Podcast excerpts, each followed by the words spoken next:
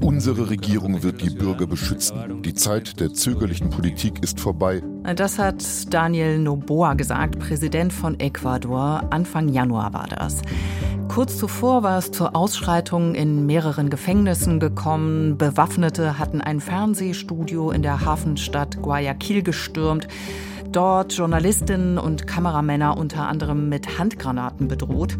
Die Kameras liefen mit und sichtbarer konnte die Eskalation der Gewalt im Land kaum werden. Wie geht's jetzt weiter in Ecuador und was macht den Kampf gegen das organisierte Verbrechen in Südamerika so schwierig? Deutschlandfunk Kultur Weltzeit. Ich bin Katrin Materna. Hallo. Ob das Land jetzt in einem Krieg sei, das hatte ein Journalist den Präsidenten gefragt Anfang Januar und Noboa hatte schlicht mit Ja geantwortet. Die Gegner dieses Kriegs sind Mitglieder von Banden, die mehrheitlich mit Kokain handeln. Sie hat Noboa zu Terroristen erklärt. Mit Anne Herberg spreche ich jetzt über die Situation in Ecuador nach gut sechs Wochen Ausnahmezustand und Ausgangssperren. Wie wirken die bisherigen Maßnahmen? Und ist es eigentlich ein gutes Zeichen, dass man gerade gar nicht mehr so viel hört aus dem Land? Dass wir nichts mehr hören aus Ecuador, heißt nicht, dass die Situation sich gelöst hat, aber es ist tatsächlich durchaus ruhiger geworden. Und das hat ganz klar mit der Taktik des ja noch sehr jungen Präsidenten Daniel Noboa zu tun. Er hat ja, Sie haben es ja gesagt, einen Ausnahmezustand erklärt. Das Militär ist auf den Straßen. Wir hören auch von Guayaquil beispielsweise, der Stadt, die am meisten von der Gewalt betroffen war, weil sie eben auch den größten Exporthafen des Landes besitzt am Pazifik, dass dort einfach Militärs durch die Straßen patrouillieren, dass sie extrem viele Kontrollen vornehmen und dass die Leute aber auch sagen, wir spüren das. Nachbarn können wieder gemeinsam auf der Straße sitzen, man fühlt sich wieder sicherer und das hat auch dazu geführt, dass die Zustimmungsraten von Noboa extrem hoch sind. Umfragen sagen, zwischen 75 und 80 Prozent hat er Zustimmungswerte. Es gibt eben auch Zahlen, also die Mordrate ist extrem zurückgegangen von Dezember bis Januar um mehr als 30 Prozent. Es wurden mehr als 6000 Menschen festgenommen. Also er zeigt da richtig harte Hand und er bekommt aber auch Unterstützung aus der Bevölkerung für diese Politik. Es gibt aber natürlich auch Kritik an dieser Politik. Was sagen denn die Kritiker? Woran stören die sich? Naja, es ist so eine Mischung, die Moboa da anwendet. Er hat ja sozusagen den narkoterroristischen Gruppen den Krieg erklärt, also wirklich einen, einen internen Krieg da erklärt. Und das hat ihm ja auch ermöglicht, das Militär auf die Straßen zu schicken. Es gibt aber eben auch gerade in den sozialen Medien viele Videos, die rumgehen, die zeigen, dass die Sicherheitskräfte wirklich exzessiv und auch brutal gegen vor allem junge Männer vorgehen. Also es sind ja ganz oft ganz junge Männer ab zwölf Jahren, Kinder, die in diesen Banden teilweise mitkämpfen. Da kursierten Videos, wo die Polizisten einen kleinen Jungen dazu zwingen, sich ein Tattoo abzurubbeln, bis er blutet. Es gibt Videos, wo sie Menschen auf den Kopf schlagen, wo sie zwei Jungen dazu zwingen, sich zu küssen. Es gibt Berichte aus den Gefängnissen, dass es dort eben auch ganz, ganz rabiat die Menschenrechte verletzt werden bei diesen Kontrollen. Die Kritik, wie gesagt, die ist da und es gibt Berichte, die besorgniserregend sind. Ja, und bevor ich gleich mit Anne Herberg weiterspreche, gucken wir uns die Lage in den Gefängnissen mal genauer an. Denn die sind schon eine ganze Weile ein zentraler Austragungsort dieses Machtkampfs zwischen den organisierten Banden und dem Staat. Ja. Die Männer kauern dicht an dicht am Boden, nur mit Unterhose bekleidet, die Arme auf dem nackten Rücken gefesselt. Hinter ihnen schwer bewaffnete Militärs in Kampfmontur. Es sind martialische Bilder, die zeigen sollen, Ecuadors Staat hat die Kontrolle über die Gefängnisse zurück. Ecuadorianer, die Zeit ist vorbei, in der diejenigen, die des Drogenhandels, der Auftragsmorde und des organisierten Verbrechens überführt wurden, der Regierung diktieren, was zu tun ist. Erklärte damals Mitte Januar Präsident Daniel Noboa, der sein Amt gerade erst angetreten hatte und sofort mit beispiellosem Terror konfrontiert war. Gefängnisrevolten, Autobomben, der Überfall auf ein TV-Studio und ein toter Staatsanwalt. Ecuador, einst eines der friedlichsten Länder der Region, ist heute im Würgegriff der Bandengewalt und die Gefängnisse spielen dabei eine zentrale Rolle. Ecuadors größte Haftanstalt, El Litoral, liegt an der Ausfahrtsstraße im Norden der Hafenstadt Guayaquil. Ausgelegt ist es für rund 5000 Insassen, untergebracht sind mehr als 12.000. Davor stehen Frauen Schlange. Auch Daisy, 19 Jahre alt, pink gefärbte Afrozöpfe. Sie wartet darauf, den Vater ihrer fünfjährigen Tochter besuchen zu können. Alles da drin kostet. Allein ihn zu besuchen kostet 20 Dollar, die du auf ein Konto überweisen musst. Wir geben in der Woche rund 150 Dollar für ihn aus. Mindestens. Für einen Teller Reis mit Huhn, weil das Essen drin nicht essbar ist, für eine Matratze, Kleidung, Wasser und 500 US-Dollar haben wir als Lebensversicherung gezahlt. Sie riefen uns an und sagten, wenn du nicht zahlst, dann erhängen wir ihn, dann töten wir ihn. In Ecuadors Gefängnissen haben dieselben Banden das Sagen, die auch im Rest des Landes für Terror sorgen. Los Choneros nennen sie sich Los Lobos oder Los Tiguerones. Schutzgelderpressungen sind längst nicht mehr ihr einziges Geschäft. Sie sind zum verlängerten Arm noch mächtigere Akteure geworden. Mexikanische Kartelle haben Ecuador als neues Drehkreuz für den Kokainschmuggel nach Europa entdeckt, heuern lokale Banden an, um Transport und Schmuggel abzusichern. Ein Milliardengeschäft, das die Gewaltspirale in Ecuador immer weiter anheizt, sagt die Investigativjournalistin Carol Noronha, die selbst wegen Morddrohungen aus Ecuador fliehen musste. Die Gefängnisbanden sind heute kriminelle Narkobanden, die aus den Haftanstalten Erpressungen, Auftragsmorde und Drogenhandel koordinieren. Und sie finden dort ständig neue Mitglieder, junge Männer aus armen Vierteln, die wegen kleiner Delikte wie Dielen oder Raub verhaftet wurden, die soziale Rehabilitation Rehabilitierungsprogramme benötigen würden. Aber die werden nun von der organisierten Kriminalität rekrutiert. So wie Daisys Mann. Als Jugendlicher wurde er mit ein paar Gramm Marihuana erwischt. Im Gefängnis saß er dann im selben Trakt wie Mörder und Erpresser. Er schloss sich selbst einer Bande an, den Choneros, denen blieb er zur Loyalität verpflichtet, auch nach seiner Entlassung. Er begann härtere Drogen zu verkaufen und Waffen zu schmuggeln nun sitzt er wieder hinter Gittern. Er ist 23.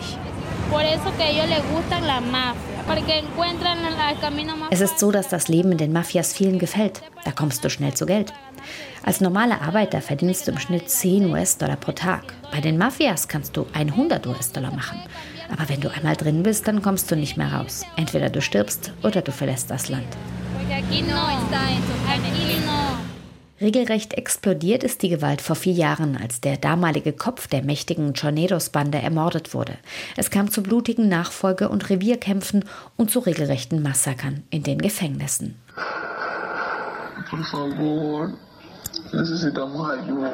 Stundenlang sendeten die Insassen Hilferufe per Handy.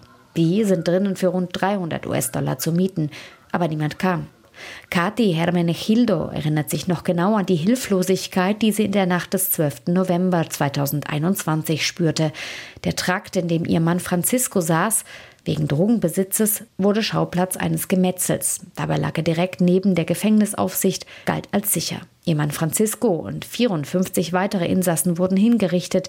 Erst Tage später wurde Kathi der Leichnam überreicht, komplett verbrannt und enthauptet. Sie erkannte ihn nur an einem Armband mit den Initialen der gemeinsamen Tochter. Es gibt Videos, auf denen zu sehen ist, wie die Polizisten selbst die Türen öffneten. Andere schlugen Löcher in die Wände. Wie, frage ich, wie kam das Werkzeug rein, wie die Waffen, wie der Sprengstoff, wenn man doch angeblich kein Streichholz mit reinnehmen darf? Mehr als ein Dutzend solcher Massaker gab es in den vergangenen Jahren, mit 600 Toten, die Hälfte davon in Guayaquil, der Stadt mit dem größten Exporthafen des Landes. Schon der damalige Präsident schickte Militärs, verhängte Ausnahmezustände. Doch Ermittlungen, um beispielsweise Schutzgeldzahlungen per legaler Banküberweisung zu unterbinden, also die Geldflüsse zu kappen, die gab es nie, sagt Luis Cordova, Direktor des Programms für Ordnung, Konflikt und Gewalt an der Zentraluniversität von Ecuador. Längst habe die organisierte Kriminalität Behörden und Institutionen unterwandert. Eh, es gibt eine Komplizenschaft vieler Gefängniswärter, Polizeikräfte und sogar Militärs mit den kriminellen Strukturen, auch weil Informationen gegen gewisse Privilegien getauscht werden. Deswegen gibt es oft einen Gewaltausbruch, wenn größere Drogenfunde gemacht werden. Im Dezember nun kündigte die Generalstaatsanwältin die Operation Krebsgeschwür gegen die korrupten Strukturen an. Etwa 30 Personen wurden seitdem festgenommen, darunter Richter, Staatsanwälte, Polizisten. Dazu wurden bei Razzien auf der Straße rund 6000 Personen festgesetzt. Mit Erfolg, so scheint es. Um 30 Prozent gingen die Gewaltverbrechen im letzten Monat zurück. Der Präsident hat Zustimmungswerte von fast 80 Prozent. Menschenrechtsanwalt Fernando Bastiers bleibt dennoch sehr kritisch gegenüber Noboas Politik der harten Hand. Dass Präsident Noboa den Banden den Krieg erklärte, wird von einer Bevölkerung, die jeden Tag unter den Folgen der Gewalt leidet, positiv aufgenommen. Aber es sind eher mediale, keine neuen Konzepte. Denn das Militär wurde schon mehrmals eingesetzt. Aber laut Verfassung kannst du ein Land nicht dauerhaft militarisieren. Was passiert also, wenn sie in die Kasernen zurückkehren? Dann sehen wir, ob die Politik nachhaltig war. Realmente funcionó o no funcionó eso. Aufklärung, Gerechtigkeit, Wiedergutmachung, das fordern die Angehörigen der fast 600 Insassen, die bei Massakern ermordet wurden. Bis heute wurde keine einzige Person dafür zur Verantwortung gezogen. Stattdessen erreichen die Menschenrechtsorganisationen erste Berichte über Gewaltexzesse der Sicherheitskräfte, Folterungen in den Gefängnissen. Die Kommunikation mit den Insassen sei inzwischen weitgehend abgebrochen. Währenddessen hat Präsident Noboa für April eine Volksabstimmung über seine Sicherheitspolitik einberufen. Dabei soll es unter anderem um eine Erweiterung des Einsatzes des Militärs im Inland gehen. Frau Herberg, vorläufig hat das Militär also Ruhe reingebracht in die Situation, so scheint es zumindest. Aber das kann unabhängig vom Ausgang des Referendums, das Sie gerade angesprochen haben im Beitrag, ja keine Dauerlösung sein, oder?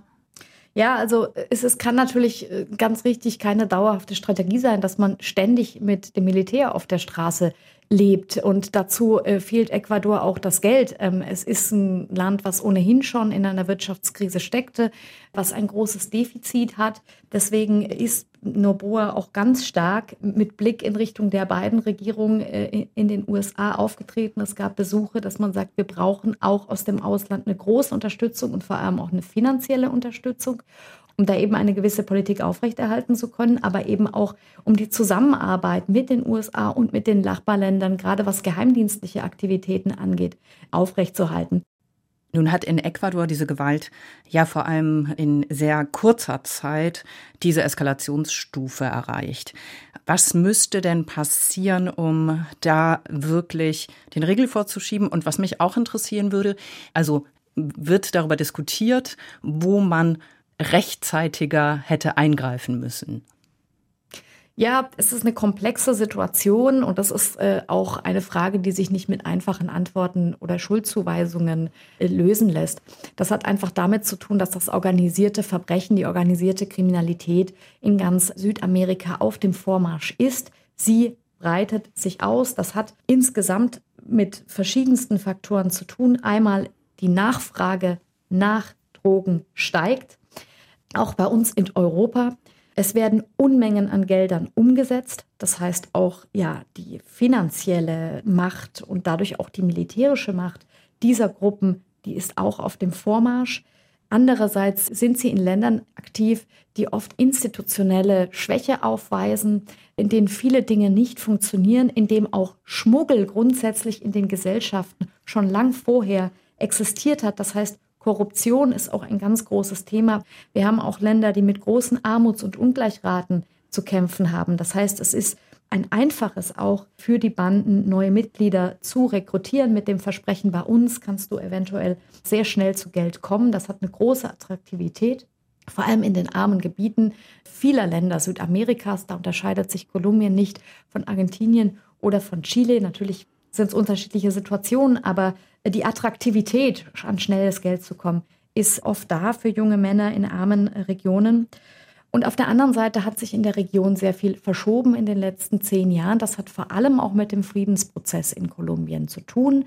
Damals, zwischen 2012 und 2016, wurde mit der größten Guerilla der FARC verhandelt. Sie haben ihre Waffen niedergelegt und die FARC war ein ganz wichtiger Akteur im Drogenschmuggel. Sie hat viele Wege kontrolliert, viele Regionen und Anbaugebiete in Kolumbien regiert.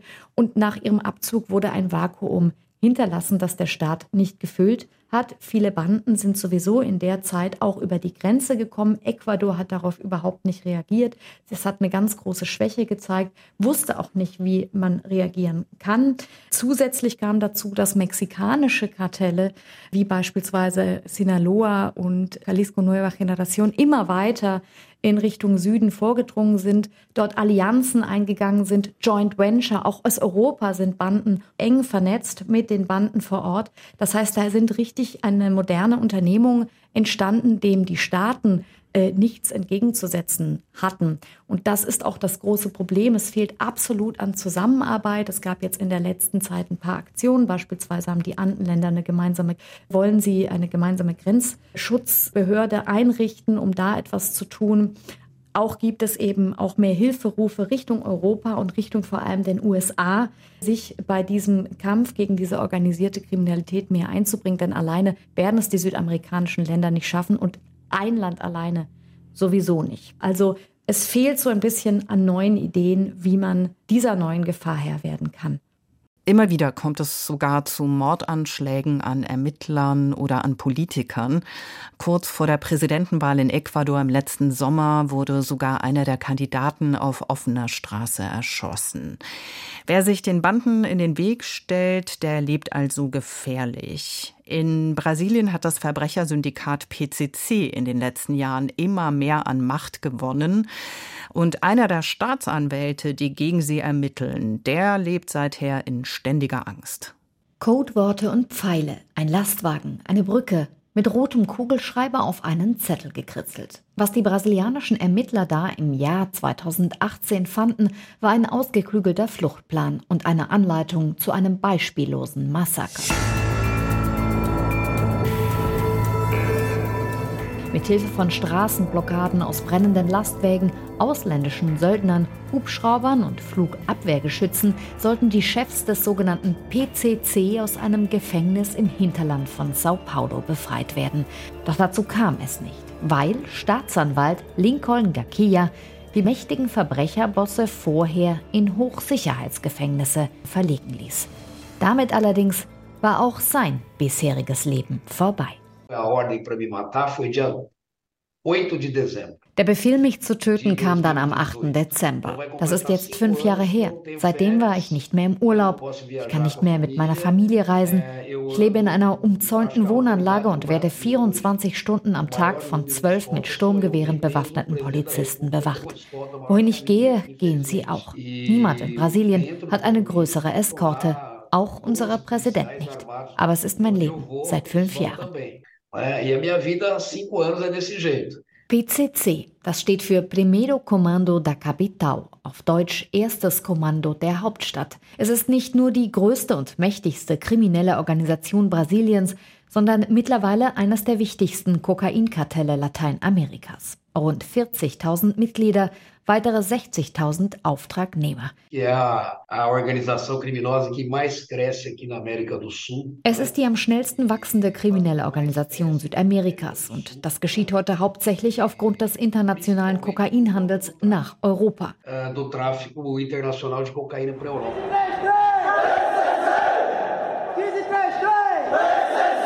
1533, 1533. Das ist der alphabetische Code für das PCC, ursprünglich der Name eines Fußballteams in einem Provinzgefängnis von Sao Paulo.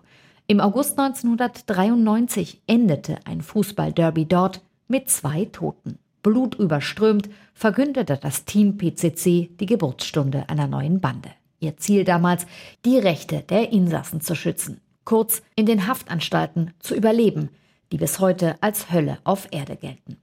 Massiv überbelegt sind sie, die Bedingungen slumähnlich. Es grassierten Tuberkulose und AIDS, Mord und Vergewaltigungen waren an der Tagesordnung. Jeder gegen jeden, absolute Willkür. 1992 kam es im größten Gefängnis von Sao Paulo, Carandiru, zu einem Aufstand, der von der Polizei regelrecht niedergemetzelt wurde. Mehr als 100 Insassen starben. Das PCC gründete sich ein Jahr später als eine Art Schutzmacht oder Gewerkschaft für die Gefangenen, erklärt PCC-Experte Gabriel. Entre 93 e 2001 produzem uma expansão muito grande pelo sistema Zwischen 1993 und 2001 gelang es dem PCC mit einem blutigen Krieg die Oberhand in den Gefängnissen Sao Paulos zu gewinnen. In den gleichen Jahren gab es eine Reform im Strafvollzug. Die Zahl der Häftlinge vervierfachte sich, darunter auch viele Kleinkriminelle, die dann vom PCC rekrutiert wurden. Das PCC verstand sich als Ordnungsmacht gegen Unterdrückung, Unterdrückung der Gefangene durch den Staat und durch andere Gefangene. A linha da opressão do Estado contra o preso e do preso contra o preso.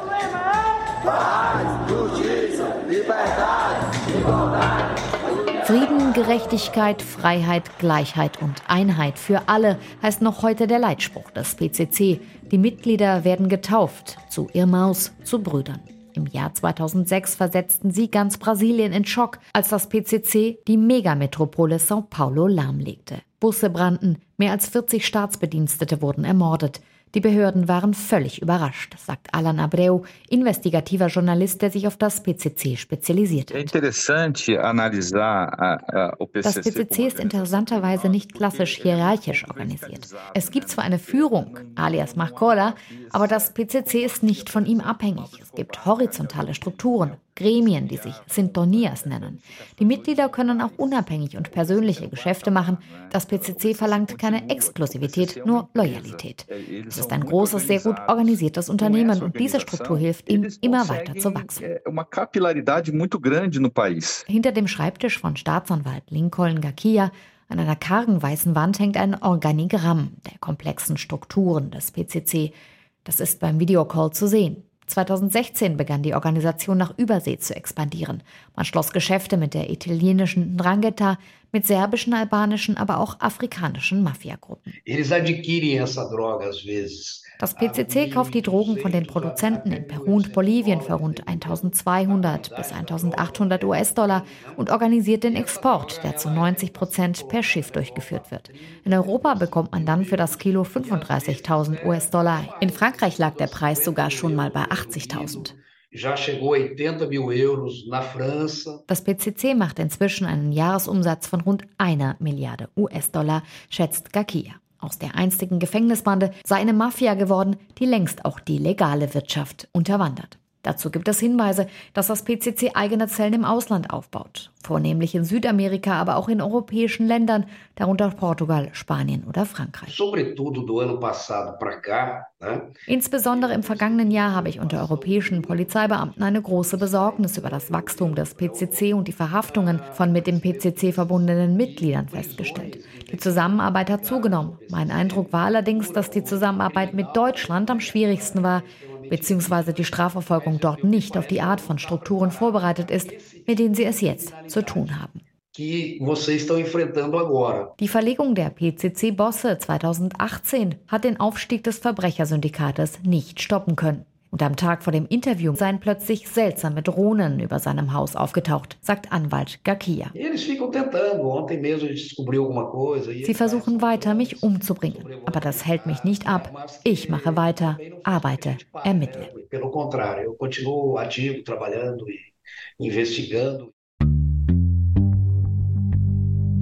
Die Macht von kriminellen Banden in Südamerika und was es so schwierig macht, ihr etwas entgegenzusetzen. Das waren Einblicke von unserer Korrespondentin Anne Herberg. In der nächsten Folge schauen wir nach Kenia, wo jedes Jahr offenbar hunderte Kinder einfach verschwinden. Hören Sie also wieder rein. Ich bedanke mich fürs Zuhören. Machen Sie es gut.